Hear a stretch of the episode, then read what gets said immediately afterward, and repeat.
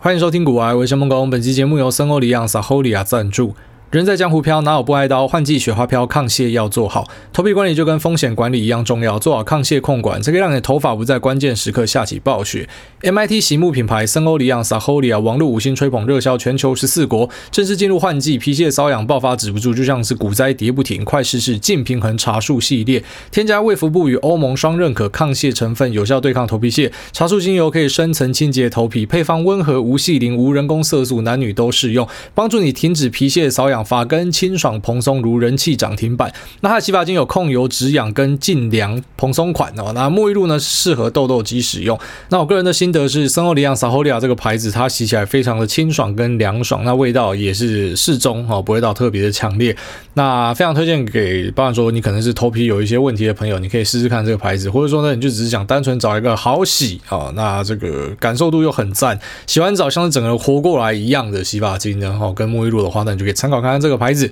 MIT 洗沐品牌森欧黎漾 Saholia 荣获 Global Green Beauty Awards 全球绿色美妆奖，Monde Selection 国际品质评鉴大赏肯定，热销全球十四国，即日起至森欧黎漾的官网购买，输入股癌专属折扣码 G O O A Y E，享最高两百五十元折扣，满额再享多项好礼。那为了庆祝 Momo 旗舰馆开馆，Momo 购买也有限时优惠。那另外台湾虾皮、马来西亚虾皮也都可以购买。那更多资讯呢，我放在链接这边提供给所有需要的朋友。好，那开头这边先来跟大家推一下影集。好，那这一部叫做《Maid 女佣浮生录》。那这个 Maid 的 Maid 就是那个女佣的那个 Maid。那它是一个基于回忆录的的一个影集啊，就是从书本里面翻拍出来。那这本书叫做《Made Hard Work Low Pay and Mother's Will to Survive》。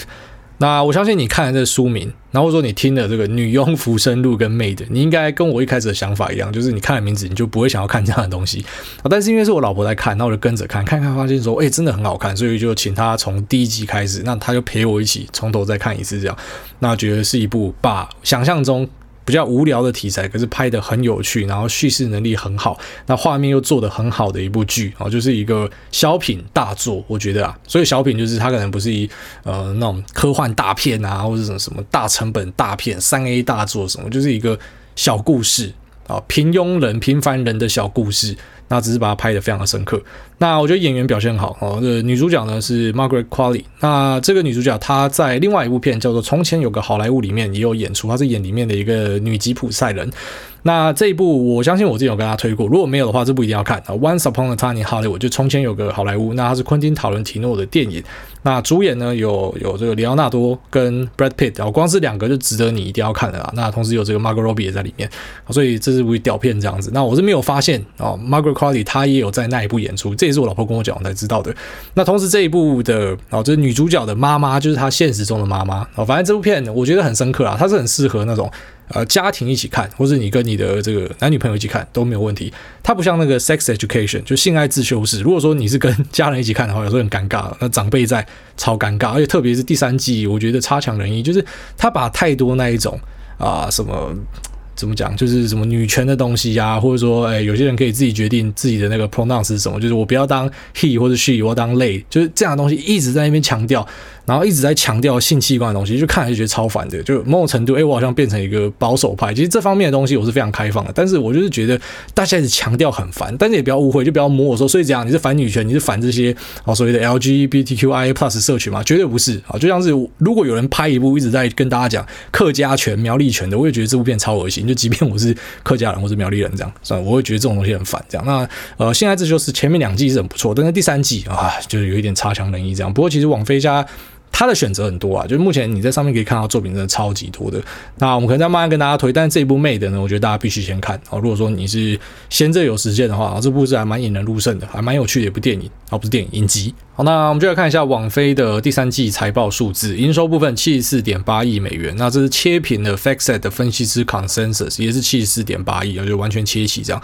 那 EPS 的部分三点一九美元 versus 二点五七美元，这是击败了分析师的预期。那全球竞争付费人数呢，四百四十万 versus 三百七十八万，所以这个财报总的来讲呢，就是。它是击败了预期的一份财报，就是我们讲的一份好财报啦。但是看财报，其实看过去的数字那是次要，我觉得最重要是看公司有没有给出未来的 guidance。举例来说，在疫情的巅峰期间，其实很多公司都拒绝给 guidance，因为根本没有办法预期之后的市况会怎么样。那没有办法给 guidance，其实对市场会造成很大的影响。那 guidance 是非常重要的，然后这个我们后面跟大家再提到。那同时呢，Netflix 的总用户已经达到二点一三六亿人，那其中呢，看过鱿鱼游戏的有一点四二亿，就占比非常高，所以也是他们历史上收收视率最高的节目。那由于游戏之前在 Q&A 有人问我说好不好看，那我给出来的答案是我觉得还好哦，就我觉得没有到特别要看这样，但是。冲着他的名声，你也是要看一下，就你要去了解一下，说他演什么。那绝对不是我是一个什么反主流的人，你知道？其实我也很不喜欢那种所谓反主流的人啊。那个最红的 YouTube，我绝对是不看；最红的 Podcast，我绝对是不听啊。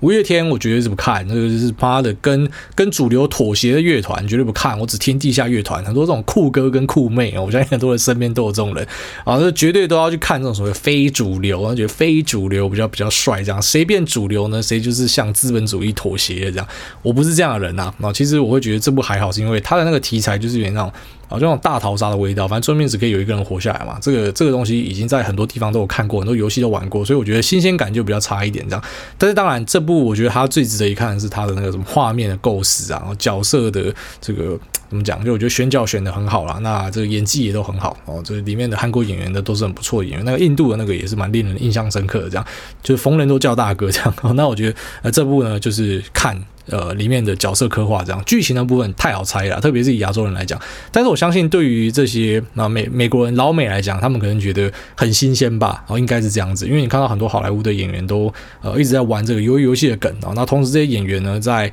啊这部剧爆红之后呢，他们的订阅跟追踪的人数呢就直接往上喷啊，就是在全球造成一个非常巨大的成功了。那我觉得这就是网飞再一次的去跟大家呃无力展示，就它在全球的供应链有多强啊，这不是任何一个。什么串流平台？今天讲说，哎，我要到韩国去拍一部戏，你说拍就拍得出来的。人家导演是谁，演员是谁，那那个制作要怎么样去整合，这其实都是学问啊。那我觉得这就是王菲的强项啊，所以他一直维持着一个很高的定价啊，然后同时呢，很低的 churn rate，就是大家不会因为我今天来网飞看完某一部啊，看完鱿鱼游戏我就把它退订掉，很少啊。但是大家会因为啊某一部然后去订什么 Disney 跟 HBO，然后之后就把它退掉，这个是我们在其他平台有看到的一个现象，就要 churn rate 是很高的。那很高的定价，很低的 churn rate，就代表很大的 lifetime value 哦，就是它的用户可以产生的终身的价值呢，可以推算出来的价值呢，就是比较高的，这就是它一直维持一个非常强势的原因。那同时我们有观察到，在这一次呢，北美市场的营收哦，它是回到了成长，就是叫。较上一季呢是些微的成长，零点几个百分比这样。那这个成长其实是一个好的，因为上一季其实是衰退，但是这一季重回成长，代表这是一件好事哦，代表说再一次的回到一个上升的轨道上面。那同时呢，欧中非市场就是欧洲跟中东还有非洲的市场呢，我们看到它的营收的年成长率是来到了二十个百分比。那同时呢，用户啊订户的成长率呢是十三个百分比。那最强的市场还是亚太市场，亚太市场的这个呃。年营收的成长率呢是三十一点三个百分比，那用户的部分呢是成长了二十七点九个百分比，就是它目前成长最强大的市场。那就搭配了鱿鱼游戏在亚洲造成一个旋风，所以我个人觉得，呃，之后在亚洲市场我们可以看到更显著的成长，哦，这会是 Netflix 它非常强大的一个动能。好，那再就是公司它给出来的第四季的 guidance 营收是七十七点一亿美元，哦，就是会较第三季稍微成长一点。但是 EPS 呢，零点八美元，好，那 Consensus 是一点一二，就是说分析师预期第四季的 EPS 应该高高一点，但是因为他要去摊提一些作品的制作费用了，所以 EPS 其实被往下打。那有些人可能就抓了这个理由说，你看，所以网飞跌了，第四季的 Guidance 不好什么的，那怎么讲？你有没有回想一下，我们当时在讲网飞往地上飞的时候，哦，回去听那一集，网飞往地上飞，我们那时候怎么讲网飞，跟我们现在怎么讲网飞，其实是一模一样的东西。有时候你就会发现，股票市场真的好好玩。我们在三个月前跟三个月后其实同一家公司，但是股价差了三十趴之后，妈，大家讲出来的话都不一样了。之前啊，唱衰啊，迪士尼会击败网飞啊，叭叭叭叭叭，然后后来一下他妈的网飞涨上去之后，网飞就变成他妈世界第一这样。然后现在可能在短线上呢，又有些人会说啊，因为怎么样怎么样，所以怎么样怎么样怎么样。但是我个人觉得，网飞第四季开出来成绩应该是可能会再再一次让大家感到非常的惊艳。这样最主要是因为它有很多大作又要持续推出来，像是那《Witcher》的第二季，哇，干这个我超想看的。哪有红色通缉令，这个我也超级想看。所以呢，第四季他们在电话会议里面是推估说可以吸到八百五十万个新用户，然后这个是高于市场预期的八百三十二万，所以有些是超出市场预期，有些是略低于市场预期。那股价盘后稍微跌了一点，各种故事就出来了。一样啦，我们在看一家公司的时候，尽量啊尽量专注于中长线的表现，就什么你当天发生的事情，然后你用当天的股价去解释，那个太容易被打脸，隔天就被打脸。就像 Cross Strike 开一个财报出来，大家解释多烂啊，因为大跌嘛。那么两天后直接涨回原点，还往上喷，就就很尴尬这样。所以我们尽量不要去帮很短期的东西去找一个理由，因为公司其实你会发现，在三个月前跟三个月后，他做的事情是一样的，并不是说什么三个月前他们并没有呃这种全球供应链的制片能力，他们由于游戏早就已经在拍了啊。所以呃第三、第四季的这种强档大作，其实在网飞往地上飞的那时候早就在拍了，但是他妈谁知道为什么那时候会杀十趴？因为我们在市场里面真的很难预测这样的状况。这也是为什么我跟大家建议说，其实。我们用理论讲都很简单，就理论上是你只要买进并持有一个股票，就这样嘛，这就是投资，好好简单哦，这样。可实际上并不是这样，因为实际上你会遇到很多的突发状况，就像是当时我自己把本来规划要加码资金。就一时间意乱情迷，想说他妈满仓干进去死了算了，这样就一满仓干进去呢，当天就直接吃了一个十趴的跌幅，啊，就一天吃十趴，那其实是蛮痛的这样。哦，但是因为很清楚自己买的是什么，所以就算这个网飞之后真的他妈跌到下市好了，它也是在我的风控管理之内，因为那个部位都是算好几趴几趴这样，所以我是可以承担那个风险的。但如果说你是啊、就当时你是想要什么单纯的赌财报啊，把所有资金压进去啊，或者说你其实对网飞不是很了解啊，你就是人云亦云的话呢，那可能就比较难抱住啊。所以我们尽量对于股票呢，我知道其实很多人呃。在股票市场待久之后，他开始去怀疑基本面这件事情，因为很多东西都提早 pricing 了嘛。好像网飞为什么这阵子会突然往上涨？搞不好就是在提早涨这个财报，就是有人比你先知道，所以就先动起来。这也不是台股的专利，这样你在其实各国市场偶尔也是看到这样的状况，就在股价先涨，然后这边开一个财报，哦，它不是虚涨的啦，就是财报开出来你才知道说，哦，它不是虚涨，就代表他妈前面其实就是市场已经有效率的再去做一个反应的嘛。那但是我们其实当下都不知道会发生什么事情，所以那个资金控管是非常重要，就是说你不要。呃，像我那样子，就是可能一时间意乱情迷，然后想说干嘛满仓干进去死了算了，然后那就会遇到像可能下杀个十几趴，有些人就受不了。因为就我所知是网飞那一次，我跟大家分享完之后，我才发现一大堆人浮出来说他们也在赌财报，然后全部都停损掉。那现在回头一看，就发现自己真的是砍在一个低点，就自己砍在一个阿呆股这样。那可能就是因为他们可能对这个东西不是很了解，或者说他一次压太多资金了，他不得不停损，就算他心脏够大。可是因为他一次赔掉太多钱，他怕说如果真的下去他就毕业了，所以他只好把它停掉。那在这样的过程之中呢，很多人觉得慢慢的失去本金啊，所以我觉得其实你看好一个公司，那个策略也是很重要的，就绝对不是说什么啊，你就是单纯的啊，就是八年后就好。但 buy and hold 是如果你真的办得到，这是一个很不错的策略，在美股我觉得很好用。但是如果说你未必可以做到，就是你的心态会受到影响的话呢，你可以规划一点所谓的我们讲那种防呆的机制来帮助自己。就是呃，不会说遇到波动的，然后就受不了，直接把东西砍掉哦，这是非常非常重要的。那还是很期待网飞这个作品啊，我是希望说，可能每一两个月都可以介绍几个很不错的东西给大家，然后一起来看片，这样这是一个很快乐的生活。好，那我昨天在脸书上面有转贴一篇 Pat Gelsinger 的新闻，然后它是附带路行之，然后就一个分析师的评论这样。那我觉得那一篇写的内容跟我想的完全就是一模一样，就是。我一直很好奇啊，因为我看外面其实蛮多人对 Pat Gelsinger 的评价是还不错的哦。台湾的一些分析人什么的，大家讨论他，觉得嗯，对他是印象还蛮不错，就希望说他可以带 Intel 走出一个新的风貌什么的。可是我就整天看他放话，又投书啊，又怎么样，反正就在呛人什么的。然后我就一直不懂为什么他要做这样的事情。哦，就是硬体公司去放话呛人，其实是一个很好笑的东西，因为你不是软体公司啊，你知道吗？软体公司，特别是像很多这种 AAS 啊，就什么 Software as a Service，这种 Platform as a Service 这种。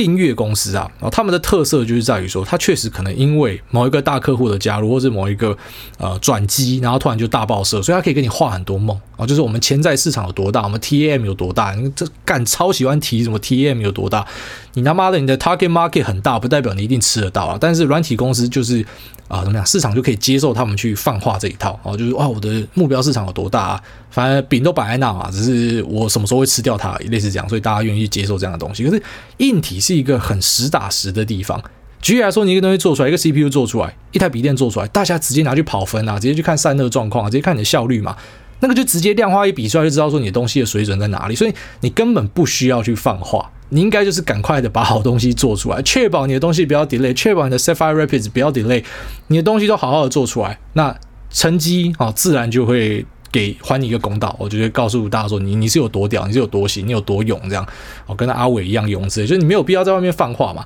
但是我自己心想啊，就是 Peter Singer 他会需要这样子到处放话，其实应该蛮大的部分是他需要更多的曝光，然后他需要政府的补助，然后他想推这个 IDM 二点零啊，就是他们要重新的回到晶圆代工这样，所以可能需要政府的补助，什么需要更多的曝光之类的。不然我殊难想象为什么他要一直放话，因为就很尴尬。像我早上转听完这个新闻，就晚上干他真的就被打脸了。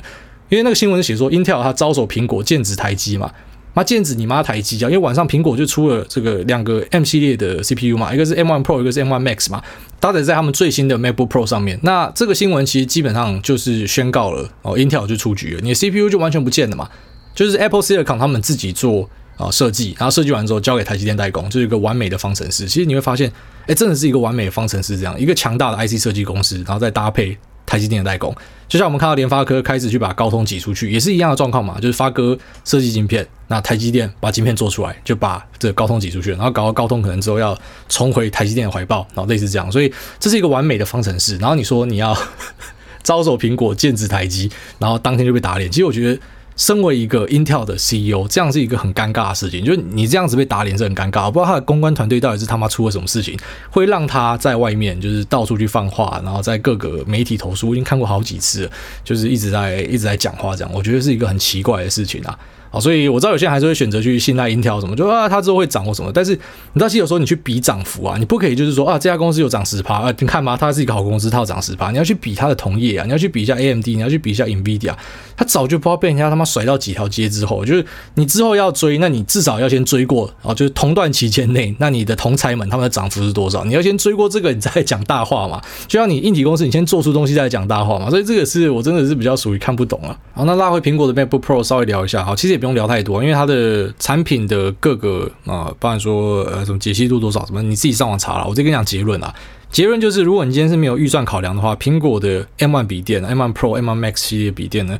就是你目前可以买到市面上最强的笔电，它甚至是赢过其他厂牌的顶尖笔电，有达到一两个世代以上。反正只要你钱够多，这个东西绝对就是最强的东西，你直接买下去就对了。但那如果你要考虑什么 CP 值啊，或者有些人啊，举例来说，你不希望大炮打小鸟，像我自己就大炮打小鸟啊。那我自己这一台 MacBook Pro 的二零一八顶规，就是有有一个 Touch Bar，虽然那 Touch Bar 很多人在干掉，可是我觉得 Touch Bar 超帅的，好不好？好，你们这些人就是不是真正的果粉啊。像我们这种果粉，就是干他出一个东西，我根本不想管它的实用性怎样了，它好看就好了。这样，那这台笔电基本上我自己只有用这个 GarageBand 啊，然后稍微。剪辑一下我的 podcast，基本上也没有剪辑啊，就是拉一拉，然后输出上传这样，根本就拿大炮打小鸟，可是就是过瘾啊，好爽这样。那如果说你用 CP 值去考量的话，当然你就不需要像我这样买到一个九万块的笔电，然后去去做一个可能两万块笔电就可以做的事情。但如果说你是没有这个 CP 值考量，就单纯是你想买市面上最强的东西，直接买这台就对。这个苹果的笔电绝对是下市面上超级无敌强的东西。那供应链也很强哦，举例来说，像什么普瑞啊、祥硕啊、那创纬啊，或者是中探针啊，这些就是我们讲的广义的 MacBook Pro 的供应链，或者说像是台表科，它是有切到手机，有切到笔电，又切到 iPad 的，只要是 Mini LED 的封装呢，那台表科都有参与卡这样。那我觉得比较可惜，就是我自己并没有花太多心思去布局 MacBook Pro 相关的东西，反而是布局了很多 iPhone 相关的，然后证实了这个这是一个错误的决定啊。有些东西本来要跟死钱一样，然后有些甚至亏钱，就还蛮不爽的。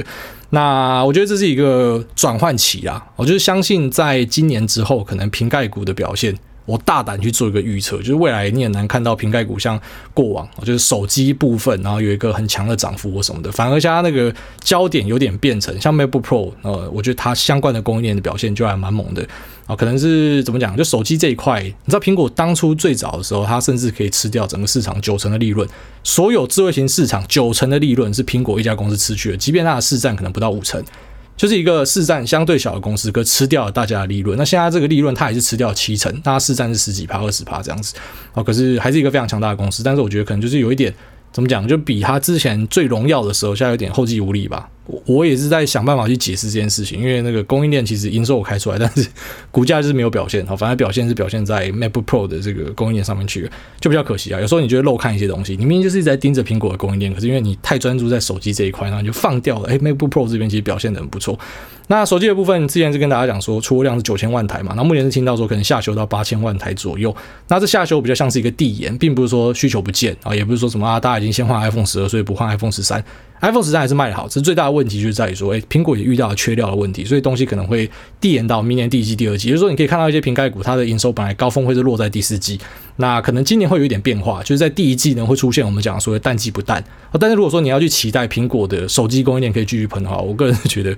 那边应该已经曲终人散了，应该是已经这个茶都凉了，这样大家都已经离场了，哦，大概这样子。好，那么进入 Q&A 部分。第一位是拿书的死神，他说拿书的死神去火狼干。那上面这个标题是九月一号一位叫做佩偶兰谢梦工听众他留言的标题，内容就是用留言功能来给我一些指教。骂的大致上是还不错，但其中关于高中生是否该乖乖读书这件事，我想拿出来讨论一下。等下，现在发生什么事情？是你们竟然在用留言区吵架，是这个意思吗？干，不要这么无聊，赶快去他妈尻枪看影集啦！好，但是还是先念一下讲什么。他说现在都已经一百零八课纲了，读死书的那些人绝对没有前途，好吗？教授问你高中在干嘛，你跟他说就只有读书，我就不相信你面试会过。就是要多听股癌，多接触新闻时事，学习癌大的批判性思考，才可以应付那些有的没有的题目。那公民拿个新闻出来考，股癌的观点是精辟到可以抄上去当答案的，你知道吗？好，这太抬举了。然后他说这个对完人之后，再就是一个问题，我跟老师讨论到一个新闻，就是说。德媒说台湾电子业停止供货大陆会完蛋，那个相信癌大有看到，那请问癌大怎么看？然后就是那些留言的，你们就大概抓三十六个小时，市况好的时候问的人多就比较难排到，市况不好没人留就很好上，就这样。我自己这个是十二点半打完的啦。那祝诺亚平安健康。P.S. 癌大可以唱天线宝宝吗？好，不可以。那我来回答一下你的问题啊。你说台湾电子业停止供货，大陆会完蛋这种，其实我我不太喜欢去评论这样子的新闻，因为最后面它会变成一个政治的议题。那政治的议题在台湾就是像信仰一样，就你你相信的，你就会始终相信到底。不信你去看你脸书上那些有政治倾向的朋友，他哪时候去骂过他自己支持的政党？你有骂一点点都算啦，很少啦，几乎就是反正他喜欢那个政党哦，就是他做什么东西屎都是香的啦，所以那没有什么好谈。在台湾讲政治议题是没有意义的。那我知道有很多在讲政治的人，他们会讲说啊，什么中国依赖台湾或什么的。我觉得那国际贸易并不是这样可以这么简单就就把它带过去的东西。举例来说。你说中国依赖台湾有啊？就比方说像他们家什么阿里巴巴做出一个什么倚天七一零晶片嘛，那个五奈米制程，他们自己根本做不出五奈米嘛，那一定是要透过台积电的。那就我所知，IP 的部分是创意啊，所以创意涨很凶嘛，啊台积电靠这个应该也可以赚不少钱之类的。好，那这个就他靠嘛。可反过来啊，发哥发哥的东西都是卖给中国的二线手机厂啊，什么 OPPO 啊、小米啊、荣耀啊什么的，我就发哥的晶片嘛，天玑晶片嘛。那你就说发哥就他妈中共同路人嘛？那这个发哥就是靠中国在赚钱，没错啊。所以，呃，我觉得这个国际贸易的东西并不是什么，你知道，就那种充满政治味道的人说了算的，因为那是没有意义的。啊，就这就是一个现象，就是中国跟台湾的贸易的啊依存度是多少，占比是多少，那个去查数字，那是一个数字啊，那是一个呃，就是我们可以用理性来判断它的。但如果说你用感性来判断，我知道有些人就会讲说，那可能今天是谁执政的时候，那个就是代表说是我们在靠中国了，然后今天是换谁执政就变成说没有啊，今天中国依赖我们，因为那个就是。就我们讲的双标了，你要什么角度去讲都是对的。那我不打算就这样的东西去做一个评论，因为我觉得国际贸易并不是这么简单的事情，然后就是好像都是谁靠谁这样，谁没有谁就怎么样。那就套一句在职场上的东西啊，很多人会以为说自己在职场上是不可取代的，其实全世界没有谁是真的不可以取代的。台湾有很强的细盾，没错啊，这也是我相信，就是可能啊，假设台海发生问题的，那是会有国际的力量会想要介入，是没错。但如果说真的强势的出了事情之后，也不是说台湾是不可以取代的，然后我们就换三星，三星也是有制程啊，只是我们可能啊，你看二零二零年的这种缺货塞港都可以发生的，所以台海假设出问题，那你说转去三星这边下单，然后之后大家的手机可能啊最顶尖的做不出来啊，最顶规的可能停滞个两年三年啊，其实到时候你会发现说啊，生活一样可以继续过下去，所以呃，这种国际贸易的东西并不是这种意气用事式的问题可以解决的，什么谁靠谁，谁没有谁会完蛋，那个都太浅了啦。哦，那个可能，如果你要看这样的讨论的话，这个是很很吃你的立场的。你看到有些人讲的就哦，就他讲的是对的哦，好喜欢这样；有些人讲的就觉得都是不舒服的。所以，我们这个话题我们尽量就不去讨论。下面有 York Chu 他说，美国回台的菜鸡周月。哎，那你好，听你的广播之后才真正了解投资。那今年很幸运的靠美股投资获利翻了一倍，虽然才赚了三千多美金，但还是非常感谢你。希望有机会可以请全家吃个饭，好好感谢一番。那我的公司专门代标双北的法拍屋，可以取得比市价低至少一到两成的不动产。那也有法拍屋的课程，虽然挨大可能钱很多，不需要便宜的房子，但了解后也可以帮助身边的朋友用低于市价的价格买房子。那祝癌大全家平安，希望早日成为癌大的挚友。好，非常感谢。借你的这个呃，好意啊，三千块美金，然后就要请我吃饭，这个就是真男人呐、啊，你知道吗？一大堆啊，在那边听了我讲的节目什么的，然后之后后来出去，他就跑去买一些标的嘛，然后之后赔钱之后呢，他就跑去什么股市同学会说，妈，股外讲的什么标的，然后干就是在出货，就还有下面就有人留言讲说，哎，他那集讲的另外一个东西涨停，你怎么不讲？哦，非常感谢这种会去帮我辩驳的。你知道，有时候就是遇到这种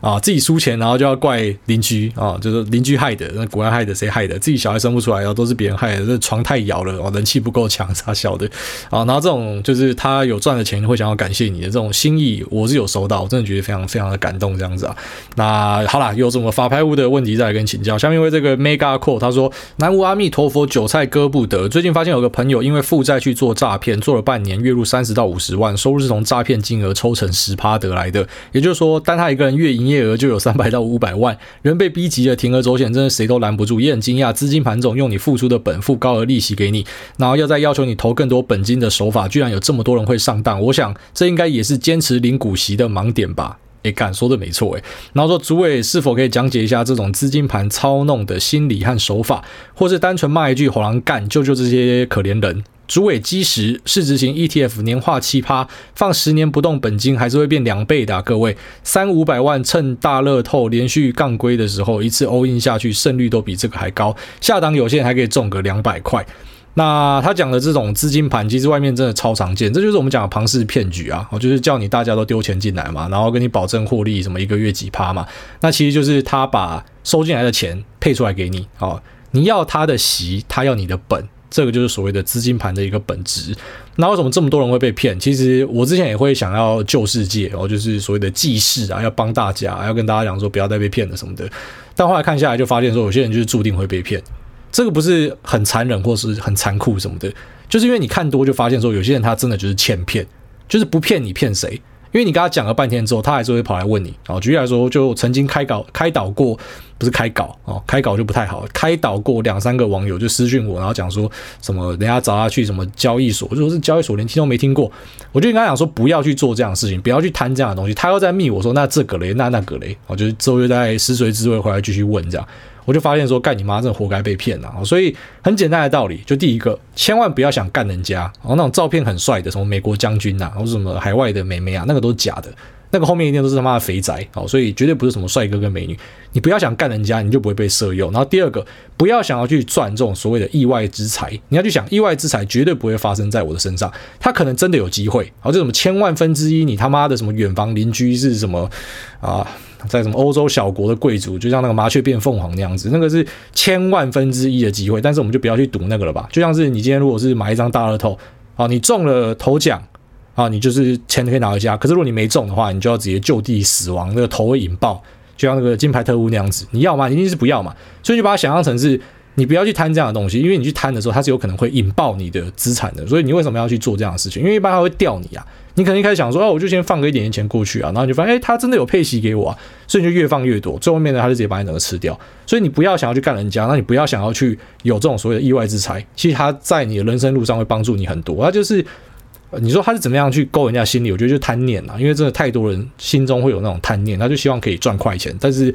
很简单的道理啊，就如果说真的有个方法可以赚快钱，那个、那个、那个方法一定也会很快的变无效。就像在市场里面，真的发现一些套利的机会，你就会发现一大堆资金都跑去套利，然后把这个机会收拢到没有套利的空间。这个就是市场的运作方式。所以真的有个地方可以啊，所谓的。非常低风险，然后利息又很高，一定就一堆人早就借钱给他，就轮不到你就对了。所以千万不要去幻想这样的东西。下面为两个女儿就是赞，他说买房问题，古来大家你好，我是二十九岁菜鸡双女宝爸，听了一整年，第一次来留言，请问你怕因为拖累小孩，所以把房贷一次付掉？我没有这个能力，我房贷八百万，保了八百万的意外险，年缴一万多，这样算一种反脆弱不再留子孙的概念吗？那若后续慢慢。缴降低总金额，我也慢慢调低意外险额度，好吗？这其实可以啊，这就有点像是有些人去弄那什么房贷寿险一样，但其实房贷寿险比较像是保障银行了，就是你今天挂掉，那银行可以拿到钱，因为它是帮你带电嘛，所以呃，对啊，房子是你家的没错啊，但是诶，银行也把钱拿回去，就是多赢，然后这是制造一个多赢。那保险的概念确实就跟塔雷伯的反脆弱概念是不谋而合啊，因为他做的事情是差不多的事情，也就是说，他付出权利金 premium，然后去保护他的部位嘛。虽然他未必有要保的对象，他有一句巴菲特讲的，其实像去玩那种什么 CDS 的，或者说像这种呃所谓的呃去用这种深度价位的选择权，那概念是有点像，就是你去帮一个你没有所有权的东西买保险。就像是你帮一个房子买保险，但这房子不是你的，你没有它的产权，你没有你没有它的这个地权，都不是你的。然后，但是你帮他买了一个保险，所以今天你当然会希望它烧起来嘛。就像塔雷伯，他其实是希望崩盘的，因为崩盘他可以赚到钱。我有一点那种道德风险啊，但是实际上在市场里面，呃，怎么讲，就是你也没有办法说自己去触发一个崩盘嘛。就像你不会说怎么自己把自己弄到出事，然后去换这个八百万的意外险去把房子付掉嘛。所以它有点像是对啊，就是买保险，它跟塔雷伯怪的那个概概念是一样的，就是它是付出 premium，那你就是付出保费，那个是一样的东西啊。所以你这个概念用的还不错。那这样做我觉得没有什么太大的问题。好，下面一位 L O P P H F R U S Y C R T，他说三餐假小配胖。哎，大你好，上周听到您分享鸿海电动车相关的子公司，刚好家人有持有部分，就跟他们分享，结果家人觉得如有神助，就在杠杆加进去，现在被套了，搞得我很无言，不敢再乱聊。请问我要怎么劝家人不要见到黑影就开枪的坏习惯？那感谢艾大，最后祝福艾大夫人秋口跟小朋友健康平安顺利。这个没有什么好劝的，啊，这是我们刚刚前面讲的嘛，就是说有时候你听了一些东西，然后你跑去买，你就被套，然后之后你就要跑来怪我，这就很奇怪啊。因为如果说你要公平一点的话，你应该是我每天讲的什么，你就把它记录起来。我聊了什么，你就然后你就去看他后来的涨势怎么样，然后你去算一个平均，这才对我公平嘛。你不能自己买要被套。我跟你讲，很多时候都这样，他买到涨的，他不会觉得是感谢股啊。像刚刚前面那个什么，他赚三千美而已，他就要来请我吃饭，这种人太罕见了。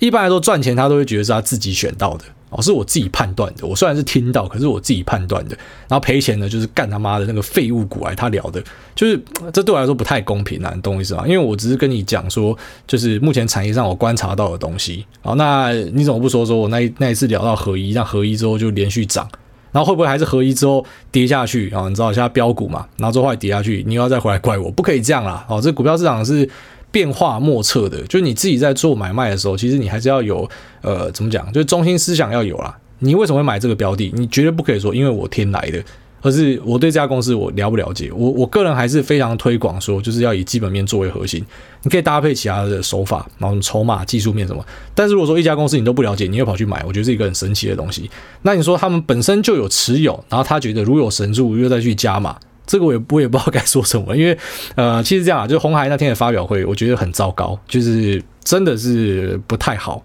就是他的那个，首先一开始放人家在那边拉小提琴，我觉得就就他妈够低能啊。然后再来就是它里面讲的东西有些是对不上的，比方说他讲他的电池包嘛，怎么诶，好像五十几千瓦时吧，然后后来说一百公里的消耗是十三多千瓦时嘛，那个算起来他妈里程就四百而已啊，就四百多，为什么它变七百？我本来以为说是什么新闻媒体写错什么，后来。去重新看的那一段影片，就发现说，干你就兜不上嘛，就是很多东西是兜不上的啊，啊，所以这个发表会有点怪怪的这样子。可是重点是，我不觉得红海去造车这个趋势有因为这样改变。那我们就算用股价的角度来讲好了，就是我们讲的什么广宇、红准，然后以盛嘛，因为每天都在看盘的人嘛，所以我知道他们的状况嘛。就我们讲红准啊，其实红准就是你自己去画一下，在六十七到七十二之间，是不是股价在这边已经弹了好久好久了？所以其实它是停留在同一个区间，你懂我意思吗？它根本没有变化，它是停在这个区间，也就是说，不是说我报了它有涨，或是它有跌，它其实就是停在这里盘整。那广宇的部分也是啊，广宇的部分是我记得我讲完之后，它才开始往上拉吧，然后拉完之后，它只是杀回原点而已啊。就是目前像今天的这个收盘价的位置，在前面的十个交易日内就碰到了三四次以上吧，所以它其实根本就没有变化。所以很多人他会在短期之内他去追高。然后追了之后，像你就讲说，他们现在可能就就觉得这个被套了无言，但是这不太对啊，因为你买股票，你本来就不可以去想象说，我一定会买在一个我一买进它就涨的位置，这个应该是很菜鸡才会有这样的想法，因为是不可能的，你不可能就是他妈的每次就是买在起涨点，懂我意思吧？这是不可能的。可是我知道很多人会很迷信这样的东西，就像刚刚前面有一个朋友聊到说，就是很多人被那个资金盘骗一样，就是那个贪念，他就觉得说我买就一定要马上赚钱。怎么可能有这种事情？你去做任何的工作，你那个前置训练啊，你要去当个法官，你当个医师，你要你要当个老师，你都要念好几年的书诶。那、你投资不用念书哦，干你不用做功课，一个标的就是听到就去买就可以赚钱了。真的有这样的事情的话，大家都不要上班了嘛。所以，嗯，其实我我不是在怪你或什么，我就只是顺便跟大家讲这个观念，因为很多人他听了什么东西，然后后来他就去买啊啊赔赚钱，他就要要回来，然后要找我面对这样。那你怎么不说？我昨天不小心 PO 了那个 HTC 的 ViFlow，然后今天涨停，然后 IEO 就 PO 文调侃我讲说，盖这个主委讲完之后就涨停了。然后之后可能就有些人他会讲说，哎，这个主委你看他讲完就涨停什么的，你要不要信？就是假设。一两个月后，后来什么大跌？我不要讲一两个月，搞不好一两个礼拜之后大跌，一定有人讲说妈，这股还抱着牌在出货什么的。我没有办法去帮大家处理这样的事情，你懂我意思啊？因为输赢是自己的事情，就像是你今天去念了一个这个硕士班还是什么大学学士。你你不可以说你出来找不到工作，然后你回去怪你的教授，你懂我意思吗？好，所以有时候我讲的节目，有时候在想说，干脆以后把所有标的都码掉，就再也不要讲标的了，因为就会觉得会遇到这样的事情。但是后来又觉得说，算了，反正有些人就注定要赔钱的，我因为这样去调整自己就很奇怪。好，下面位好难好难好难，他说：“股癌股癌我爱你，五星吹吹，感恩癌大。想问癌大，一间公司发行甲乙两种债券，那这样子会对股价造成什么影响？”你这个讯息量太低，我不知道怎么样回答。你说发债会不会对公司造成怎么样影响？要看呐、啊，有些好的影响，有些是坏的影响啊。那你当然先看这个债的目的是什么嘛？还有些什么借旧还新嘛，不借新还旧啊。然后有些可能就是要去拓展公司的业务啊，要去发展新事业什么的，还是要看这个公司的布局的状况是怎么样。就是你没有办法说什么，诶，这个发债啊，或者现增啊，还是减资？很多人会这样问嘛？啊，今天发债、现增、减资、增资。对股价造成影响的时候，那个都不一定啊，哦，那个都是有时候涨，有时候跌啊，所以还是要去做分析。你要给我更多资讯，我可能才可以跟你讨论。好像因为这个 Bensky 他说滴滴啪啪。迟来报道哦，这个是那个水饺猫的 ID。他说：“五星吹捧主委，那就救救我那些臭酸的饺子，希望能够渐渐听到更多关于币圈的讨论。也这边祝主委大家的持股跟持币都飞高高哦，非常谢谢这饺子猫。饺子猫在今年的二月一二月的时候，为我们带来很多的欢乐啊，在美股群，就他整天都在秀他买一大堆的这种鸡蛋水饺股，就是美国的什么什么。”五块钱、十块钱那样的股票，然后买一大堆这样，那时候就看他开秀，然后后来就跑去币圈了。啊，就是如果之后有更多币圈的话题，再跟大家聊了。那下面为这个台大杰出校友说，梦公园第一排即刻入住，五星推推推好推满。那梦公老公推上外太空，小弟从小听主委的节目，那不止投资输钱变少了，考试也都考一百分了。跪求主委再高歌一曲，我要和天一样高。小弟即当临表涕泣，不知所云。你没有有歌词，我不会唱啊。下面为这个。Chen Ham 他说，高速列车上遇到人生交叉路口。